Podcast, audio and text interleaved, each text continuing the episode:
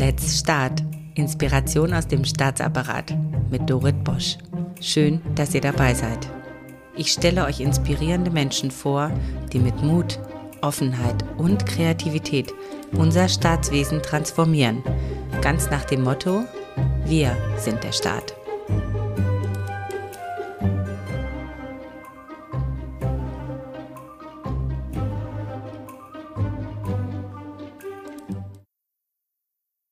Heute geht es um ökonomische Kompetenzen in der Verwaltung.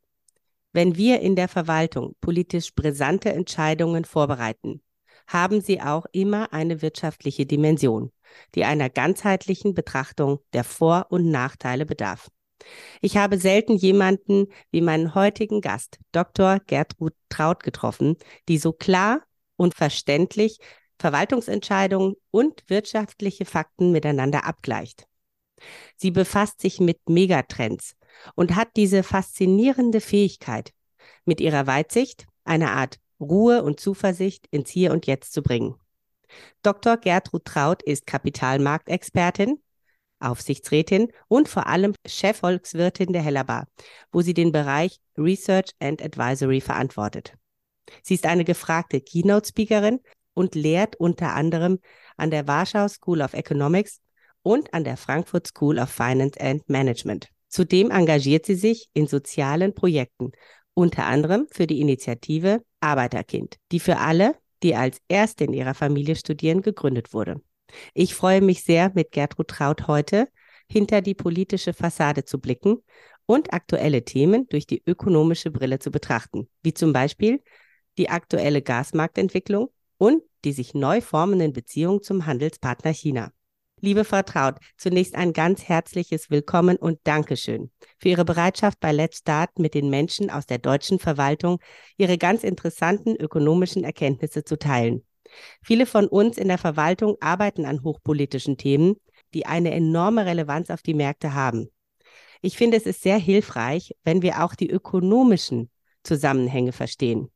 Ich durfte bei einem Ihrer spannenden Vorträge dabei sein, die sie gehalten haben vor Vertretern, vor allen Dingen aus der Verwaltung. Und sie sprachen von den ökonomischen Folgen der Sanktionen gegenüber Russland. Ich meine, das war zu einer Zeit, als das Thema noch politisch sehr heiß diskutiert wurde ich glaube, es war im Sommer 22, kurz nach dem Erlass der Sanktionen. Ja, Sie nicken sehr gut. Soweit ich weiß, haben Sie in allen Punkten Ihrer damaligen Einschätzung recht behalten. Dazu gleich mehr. Ich war sofort beeindruckt von der Klarheit Ihrer Botschaften und Ihrer zugleich sehr positiven Art. Ich fühlte mich ermutigt, mehr über Ihr Thema zu erfahren, ja, und natürlich Sie in der Pause abzufangen und Ihnen meine Visitenkarte in die Hand zu drücken. Nicht jede Bankdirektorin hält zu Megatrends oder brisanten Themen reden und versucht mehr ökonomischen Sachverstand gerade in politisch aufgeheizte Stimmung zu bringen. Das zeugt von sehr viel Mut, finde ich, und enormen Kompetenzen. So, jetzt habe ich genug gesprochen. Erstmal willkommen und mich würde als erstes interessieren, was motiviert Sie denn eigentlich dazu, das zu tun? Also, liebe Frau Bosch, erstmal vielen herzlichen Dank dass Sie mich eingeladen haben. Und ich fand das ganz toll. Sie haben mich damals äh, bei der Veranstaltung in Berlin tatsächlich abgefangen und mir sofort Ihre Karte in die Hand gedrückt. Und das fand ich, das fand ich mutig, äh, weil es ist ja auch eine Zeit gewesen, wo wir alle noch Abstand gehalten haben und mit, mit unseren Masken durch die Gegend gelaufen sind. Äh, und in dieser Zeit zu sagen, hallo, ich möchte mich Ihnen nähern, weil ich ein inhaltliches Interesse habe. Und das ist genau auch meine Motivation. Also ich bin ökonomisch neugierig. Mich interessiert das ökonomische Miteinander, was auch ein gesellschaftliches Miteinander ist und was mir ganz, ganz wichtig ist, dass jede einzelne Entscheidung, die wir treffen, bei der wir uns manchmal gar nicht bewusst sind, das, was wir morgens essen und trinken, wie wir zur Arbeit gehen, das sind persönliche Entscheidungen, Manchmal sind es auch politische Entscheidungen, weil man ökologisch sein möchte, aber es sind auch ökonomische Entscheidungen. Und dass die ökonomischen Entscheidungen Wechselwirkungen mit den anderen Facetten haben, das ist mir extrem wichtig und ich mag es natürlich auf das große Ganze zu gucken. Deswegen habe ich auch Volkswirtschaftslehre studiert und nicht Betriebswirtschaftslehre. Immer zu gucken, was ist das große Bild, was ist das große Ganze. Jetzt bin ich vor allen Dingen neugierig, was Sie gleich erzählen. Und zwar, Sie hatten in diesem Kreis recht hochrangiger Gäste einen Vortrag gehalten zu den Sanktionen gegenüber Russland. Und wie gesagt, mein erster Impuls war, warum sollen es nur diese erlesenen Menschen hier hören. Warum sollen das nicht auch meine Zuhörenden hören? Was Sie denn sagen, weil ich fand, das regte schon zu einem Perspektivwechsel an.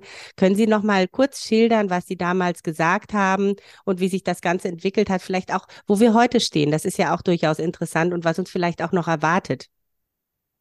Also es ist ganz klar, dass es diese unterschiedlichen Dimensionen gibt. Und unser Reflex ist, bei einem Land, was einen äh, Krieg angefangen hat, zu bestrafen, moralische äh, Facetten in den Vordergrund zu stellen. Aber für mich war wichtig zu sagen, dass das, was hier passiert, dafür gibt es historische äh, Vergleiche, weil sehr oft äh, bei Streitigkeiten in der Welt gab es Sanktionen. Und so arbeiten wir auch. Wir arbeiten empirisch. Man guckt sich an, wie in der Vergangenheit Sanktionen gewirkt haben. Und dann stellt man fest, dass normalerweise im Großteil der Fälle Sanktionen keinen wirklichen Effekt haben, beziehungsweise nur sehr, sehr langfristig. Und die Idee ist ja oft, dass man sagt, äh, man dreht dem sanktionierten Land den finanziellen Hahn ab, damit keine militärischen Güter mehr gekauft werden können oder man möchte, äh, dass es dem Land insgesamt schwieriger wird, auch als Aggressor in Erscheinung zu treten. Und dann bewegt mich auch deutlich zu machen, okay, wenn wir Sanktionen äh, in Kraft treten, welche Effekte hat das auf uns? Und äh, das zu wissen, dass wenn wir keine Güter mehr nach Russland exportieren und wenn wir keine Güter mehr aus Russland importieren, dann ist vielleicht der Anteil der Exporte, der schon äh, seit 2014 zurückgegangen war, von etwa dreieinhalb Prozent auf anderthalb Prozent. Der ökonomische Effekt, das war absehbar, dass der nicht so groß sein würde. Aber wir, in, gerade in Deutschland, wir waren sehr, sehr abhängig von Energie aus Russland. Und wenn wir diese Güter nicht mehr bekommen, dann entstehen Knappheiten, dann steigt der Preis. Und dass es dann auch Gegenmaßnahmen gibt, die dann auch eingetreten sind. Das ist eigentlich eine für einen Ökonomen eine Selbstverständlichkeit gewesen, so dass absehbar war, dass wir in dieser äh, in diesen Rahmenbedingungen einen Anstieg der Inflation sehen werden und daraus resultierend dann eine negative wirtschaftliche Entwicklung. Und das muss man wissen, wenn man sagt, ich mache die Sanktionen trotzdem, äh, weil es uns politisch, moralisch so wichtig ist, und dann aber auch sehr schnell reagieren kann mit alternativen Maßnahmen, dass man andere Energiequellen auftut, dass man andere Handelsquellen auftut. Und darum geht es mir, Hilfestellungen zu geben, also nicht nur sich etwas zu wünschen. Ich möchte jemanden bestrafen und hoffe, dass der ganz viel leidet. So denken wir Ökonomen nicht. Wir gucken, es gibt eine Maßnahme A und was folgt auf diese Maßnahme A mit hoher Wahrscheinlichkeit und wie kann man sich dagegen absichern, so dass wir am Ende nicht stärker leiden als das Land, was sanktioniert wird. Genau dieses Denken gefällt mir. Also dieses vom Ende her denken und die ganze Konsequenzenkette durchdenken. Und so war das ja auch in dem Fall mit Russland. Und Sie schildern dann auch immer ganz schön, was kommt danach, was macht das Gegenüber. Ich finde das besonders hilfreich, sich auch reinzuversetzen, okay, was hat denn das für Effekte, gerade in der Verwaltung? Wir sind ja auch in den verschiedenen Ressorts mit sehr unterschiedlichen Kompetenzen aufgeteilt. Also wenn eine Maßnahme in Ressort A beginnt, dann zieht sich das rüber in Ressort B und C, weil es eben diese Nebeneffekte hat.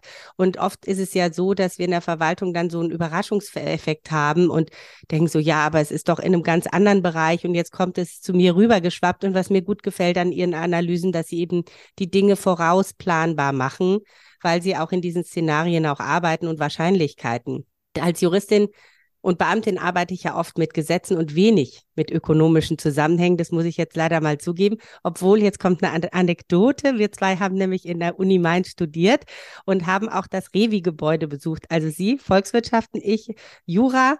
Tatsächlich waren beide Fakultäten zwar im Gebäude vereint, aber schön streng getrennt. Und das ist auch so ein bisschen meine Wahrnehmung auch heute, dass wir selten voneinander lernen, also die Juristen von den Ökonomen. Brauchen wir denn mehr ökonomische Kompetenzen? bin ein Überzeugungstäter mit Blick auf Ökonomie. Ich äh, bin der Meinung, eigentlich sollte sich jeder da ein bisschen mit beschäftigen, weil man sich dann teilweise auch das Leben leichter machen kann, weil man manche Mechanismen versteht. Also fängt mit so, mit so einfachen Sachen an, wenn die Preise an der Tankstelle stark variieren, dass man sich nicht darüber ärgern sollte, dass sie stark variieren, sondern zu sagen, okay, dann kaufe ich den Benzin, das Benzin, wenn es besonders günstig ist, weil ich weiß, zu bestimmten Zeiten ist es niedriger äh, und äh, ich nutze dann Preismechanismen. Und gerade Preismechanismen, die werden ja oft als sehr negativ gesehen, aber man kann sie nutzen. Also Kleinigkeiten auch am Markt. Dann gehe ich kurz vor Marktschluss hin, weil ich weiß, weil der Anbieter seine Produkte noch loswerden möchte und dann kriege ich einen Discount. Und das sind so Dinge, äh, man hat einen Einfluss auf Prozesse und das macht mir Spaß. Bei Juristen auch wir sollten natürlich als Ökonomen, äh, insbesondere die Juristen, verstehen. Ökonomen haben auch eine ich nenne es mal Schmalspurausbildung. Ich hatte auch zwei Vorlesungen zu Recht, Öffentlichrecht und Privatrecht. Aber das reicht oft nicht. Ich glaube, wichtig ist, wie mit anderen Disziplinen, und ich beschäftige mich auch viel mit äh, Verhaltenswissenschaften, weil Ökonomie ist ja nur das aggregierte Verhalten Einzelner. Und das ist das, was der Mensch macht und was er denkt. Deswegen ist mir die Verhaltenswissenschaft auch so nah, äh, Psychologie, Soziologie, weil am Ende ist es genau das Gleiche, äh, nur halt individuell gesehen. Juristen treffen am Ende oft die Entscheidungen oder bereiten die Entscheidungen vor. Und da müssen wir auch wissen, ein bisschen wie die Juristen denken, damit man die Entscheidung auch entsprechend so vorbereiten kann, dass die relevanten Dinge auch drin sind. Also, dass man den Austausch tatsächlich auch pflegt in Ministerien, weil wir haben ja oft mal Häuser, die sehr ökonomielastig sind, andere sind juristenlastig. Ich finde das unheimlich schön, diesen klaren Blick, den Sie haben, der eben nicht politisch ist dann muss man halt dann tanken, wenn es günstiger ist. Habe so ich mittlerweile rausgekriegt und ich habe früher da gar nicht drauf geachtet. Und ich muss sagen, ich habe, als Sie das erzählt haben, hatten Sie auch so einen Funken in den Augen. Das macht ja auch Spaß. Das ähm, triggert ja auch unser, ja, ich weiß nicht, unser falscher Gen an oder unser Schnäppchenjäger-Gen. Das ist wirklich spannend, ja. Es macht Spaß. Nun ein anderes Thema. Wir haben jetzt ganz konkret stehen ja auch die Beziehung zu China in Frage. Und wir fragen uns, wie viel Handel ist denn gut und wie viel Handel ist sicher? Das ist jetzt vornehmlich eine politische Debatte, natürlich auch eine sicherheitliche Debatte. Ich habe in dieser Debatte oft das Gefühl, dass wir über sehr große Spielräume sprechen, wie wir handeln, wenn wir uns da wirklich auseinanderdividieren. Tatsache ist ja, dass wir gerade auch mit Staaten, äh, mit vielen Staaten auf der Welt einfach sehr enge Verflechtungen haben und Abhängigkeiten mit Vor- und Nachteilen für beide. Ebenso bei den arabischen Staaten. So und jetzt ist es so, dass wir nach so einer langjährigen wirtschaftlichen Beziehung sagen, es gibt ein aktuelles oder vielleicht auch ein lange schon schwelendes äh, Thema und deswegen, das akzeptiere ich jetzt nicht mehr und ich möchte es jetzt ganz gerne anders haben. Ne? So wie es halt auch in Beziehungen halt so ist. Dann trifft man so seine Entscheidung. Also kann man dieses Ökonomische mit den politischen Dingen kann man das gut vermischen oder sollte man das lieber getrennt behandeln? Braucht man da irgendwie so einen langen Atem, um so, sowas vorzubereiten? Ist ja ein bisschen wie so eine Scheidung oder eine Trennung oder man stellt die Beziehung auf ganz neue Füße. Ich stelle mir das sehr kompliziert vor und ich möchte das jetzt ganz bewusst nicht politisch diskutieren, sondern einfach von den ökonomischen Schritten, die man dann machen muss. Also wir fangen tatsächlich mal bei der individuellen Situation an. Also wenn sich zwei scheiden lassen, die keine Kinder haben und beide ein unabhängiges Einkommen haben, dann lassen die sich scheiden. Und äh, wenn sie dann auch noch äh, im Extremfall kein Haus oder zwei Häuser haben, dann kriegt jeder eins oder jeder äh, geht seinen Weg und dann hat das keine Effekte. Wenn Kinder da sind, wird es schon schwieriger. Und wenn die finanziellen äh, Aspekte stark miteinander verwoben sind, dann wird es noch schwieriger. Und jetzt gucken wir mal, wie unsere Außenhandelsbeziehungen sind. Und wir, Deutschland ist ein Land mit einem großen Außenhandelssektor, sowohl auf der Export- als auch auf der Importseite. Und im Normalfall vor jetzt dem Ukraine-Krieg hatte Deutschland immer mehr Exporte als Importe. Jetzt ist es so, dass unser Importwert deutlich größer ist, weil unsere Exporte einerseits eingebrochen sind wegen der weltweiten konjunkturellen Abschwächung und die Kosten für die Energie so stark gestiegen ist, dass wir merken, dass viele Güter, die wir brauchen, weil wir in Deutschland, wir sind keine Insel. Äh, und es nicht nur so, dass wir Güter aus Russland brauchen, sondern wir brauchen Güter aus der ganzen Welt. Und dann gucken wir, wer unser wichtigster Handelspartner ist. Und auf der Exportseite ist das die USA Nummer eins und dann kommt auf der Exportseite China Nummer zwei. Und dann denken viele, na ja, das ist ja, ist ja nicht so schlimm, dann exportieren wir einfach weniger. Aber wir haben ja schon in Russland gemerkt, dass die Importseite eine mindestens genauso große Rolle spielt, weil viele Güter können wir entweder nicht herstellen, weil wir die Rohstoffe nicht haben, oder wir können es nicht mehr, weil wir auch demografisch ein Problem haben, weil wir die Fähigkeiten nicht mehr haben oder bei uns die Rahmenbedingungen so sind, dass es zu teuer ist, das bei uns zu produzieren. Und dann gucken wir auf der Importseite, dass China das Land ist, aus dem wir die meisten Produkte importieren. Und wenn wir sagen, na, wir mögen jetzt China nicht mehr, wir lassen uns scheiden, dann haben wir ein Problem, weil viele Vorprodukte, und das ist ein Vielfaches von dem, was mit Russland war. Und wir haben schon gesehen, was passiert ist, wenn wir plötzlich keine Energie mehr bekommen.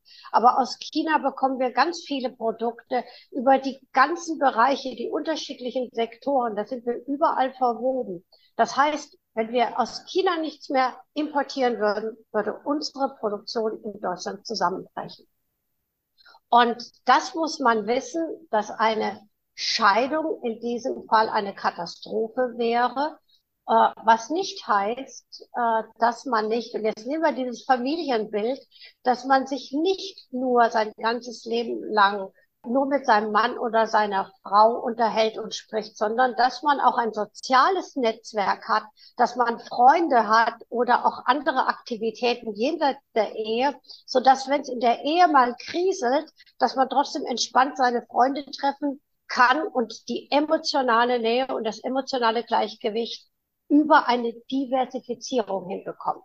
Und wir sind schon von China sehr, sehr abhängig. Und deswegen ist der aktuelle Trend zu sagen, wir machen uns ein bisschen weniger abhängig von China. Wir diversifizieren mehr, was wir jetzt auch bei Energie tun. Das schafft dann Stabilität, finanzielle Stabilität, sowie in unserem äh, Ehebeispiel, äh, das eine emotionale Stabilität bringen könnte. Und kann man denn von einem Zeithorizont schauen, wie lange so etwas dauert, bis man sich so entflechtet? Das ist ja auch ein langwieriger Prozess. Erstmal merkt man, hm, mich stört was, aber sehr und ich möchte jetzt doch das ansprechen oder ich möchte es jetzt ganz gern anders haben. Ich möchte, dass da auch eine Konsequenz folgt, ist ja normal. Die Dinge sind ja auch im Wandel und das dauert einfach auch eine ganze Weile. Ja, das ist genau der entscheidende Punkt. Es dauert. Und politisch kann man das natürlich forcieren, wenn jetzt zum Beispiel die Bürgschaften äh, der Bundesrepublik Deutschland zurückgefahren werden, dann haben die Unternehmen auch weniger Anreize, in China etwas zu machen. Äh, aber all das ist ein langsamer Prozess. Und in der Zwischenzeit kann man nicht sagen, in der Zeit macht man dann gar nichts, weil dann würde wieder alles zusammenbrechen. Der Prozess wird viele, viele Jahre dauern. Und in dieser Zeit ist es angeraten, dass man doch noch ein ja, vertrauensvolles Verhältnis mit der anderen Person führt. Und ich nenne mal jetzt das Beispiel auch, wo man das ganz gut sieht. Die WM ist gerade in Katar.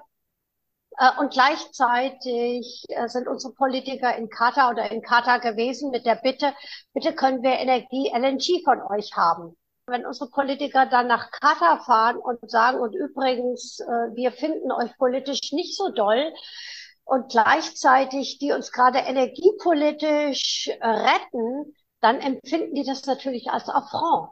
Ja, und da muss auch von der politischen Seite muss man das austarieren. Wie macht man das über die Ministerien hinweg? Äh, weil wir schaffen da jetzt eine neue Abhängigkeit und plötzlich, wir können nicht sagen, du bist auf der Dimension A, äh, bist du böse, bist du ein Feind und auf der anderen Dimension bist du ein Freund. Das macht einen im Kopf ja, das macht dann ja verrückt. Also man muss schon immer wissen, was man tut. Wir haben politisch, ökonomisch entschieden, dass wir LNG aus Katar haben wollen. Äh, das heißt, wir wollen eine wirtschaftliche Partnerschaft mit diesem Land haben und dass die politischen Vertreter in Katar dann etwas not amused reagieren, wenn wir sie moralisch so vors Knie treten, das wundert mich dann nicht. Ein Ökonom sieht die Dinge dann also synchron, die ökonomische Beziehung und auch die sonstige Beziehung. Da gibt's nicht, das eine ist politisch, das eine ist wirtschaftlich, weil mich interessiert, so wie Ökonomen denken, deswegen spreche ich diese Frage auch an, sondern das ist schon verbunden, ja. Also wenn ich jemandem etwas gebe von mir, was ich habe, dann ist das auch eine Beziehung, die ich eingehe. Das ist nicht nur ein kalter Deal, sondern da gebe ich etwas von mir. So wie deswegen das Beispiel auch mit der Beziehung finde ich eigentlich ganz, ganz gut an der Stelle, weil es es so plastisch macht. Kann ich mir das vorstellen? Also, dass es immer ein Gesamtpaket ist und dass es synchron sein muss.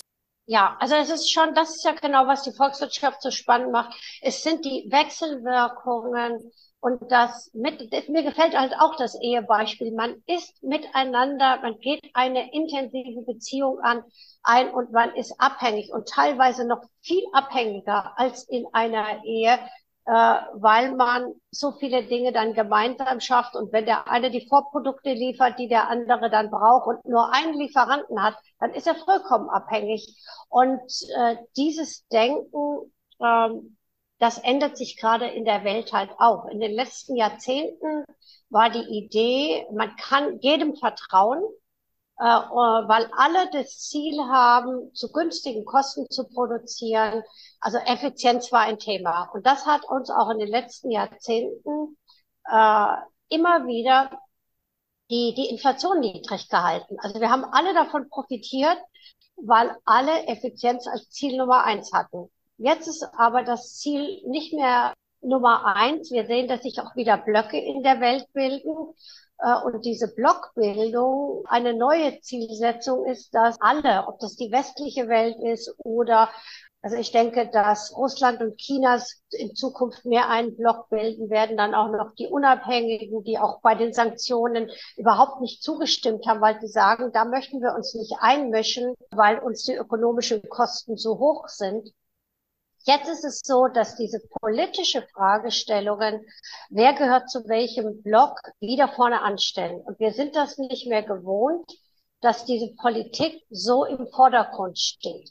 Und dann muss man sehr vorsichtig sein, dass man nicht wirtschaftliche Beziehungen von einem Tag auf den anderen kappt, weil die Auswirkungen für das sanktionierte Land oder auch für das eigene Land gigantisch sind und auch in dem Land viel Leid bringen können. Also wir sehen das bei uns, Inflationsraten über 10 Prozent.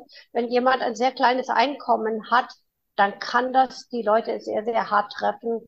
Weil Inflation, ich nenne das auch die grausamste Steuer, weil sie insbesondere die sozial Schwachen trifft. Dann merkt man, das Wort grausam ist ja was Emotionales. Also eine Steuer kann auch grausam sein.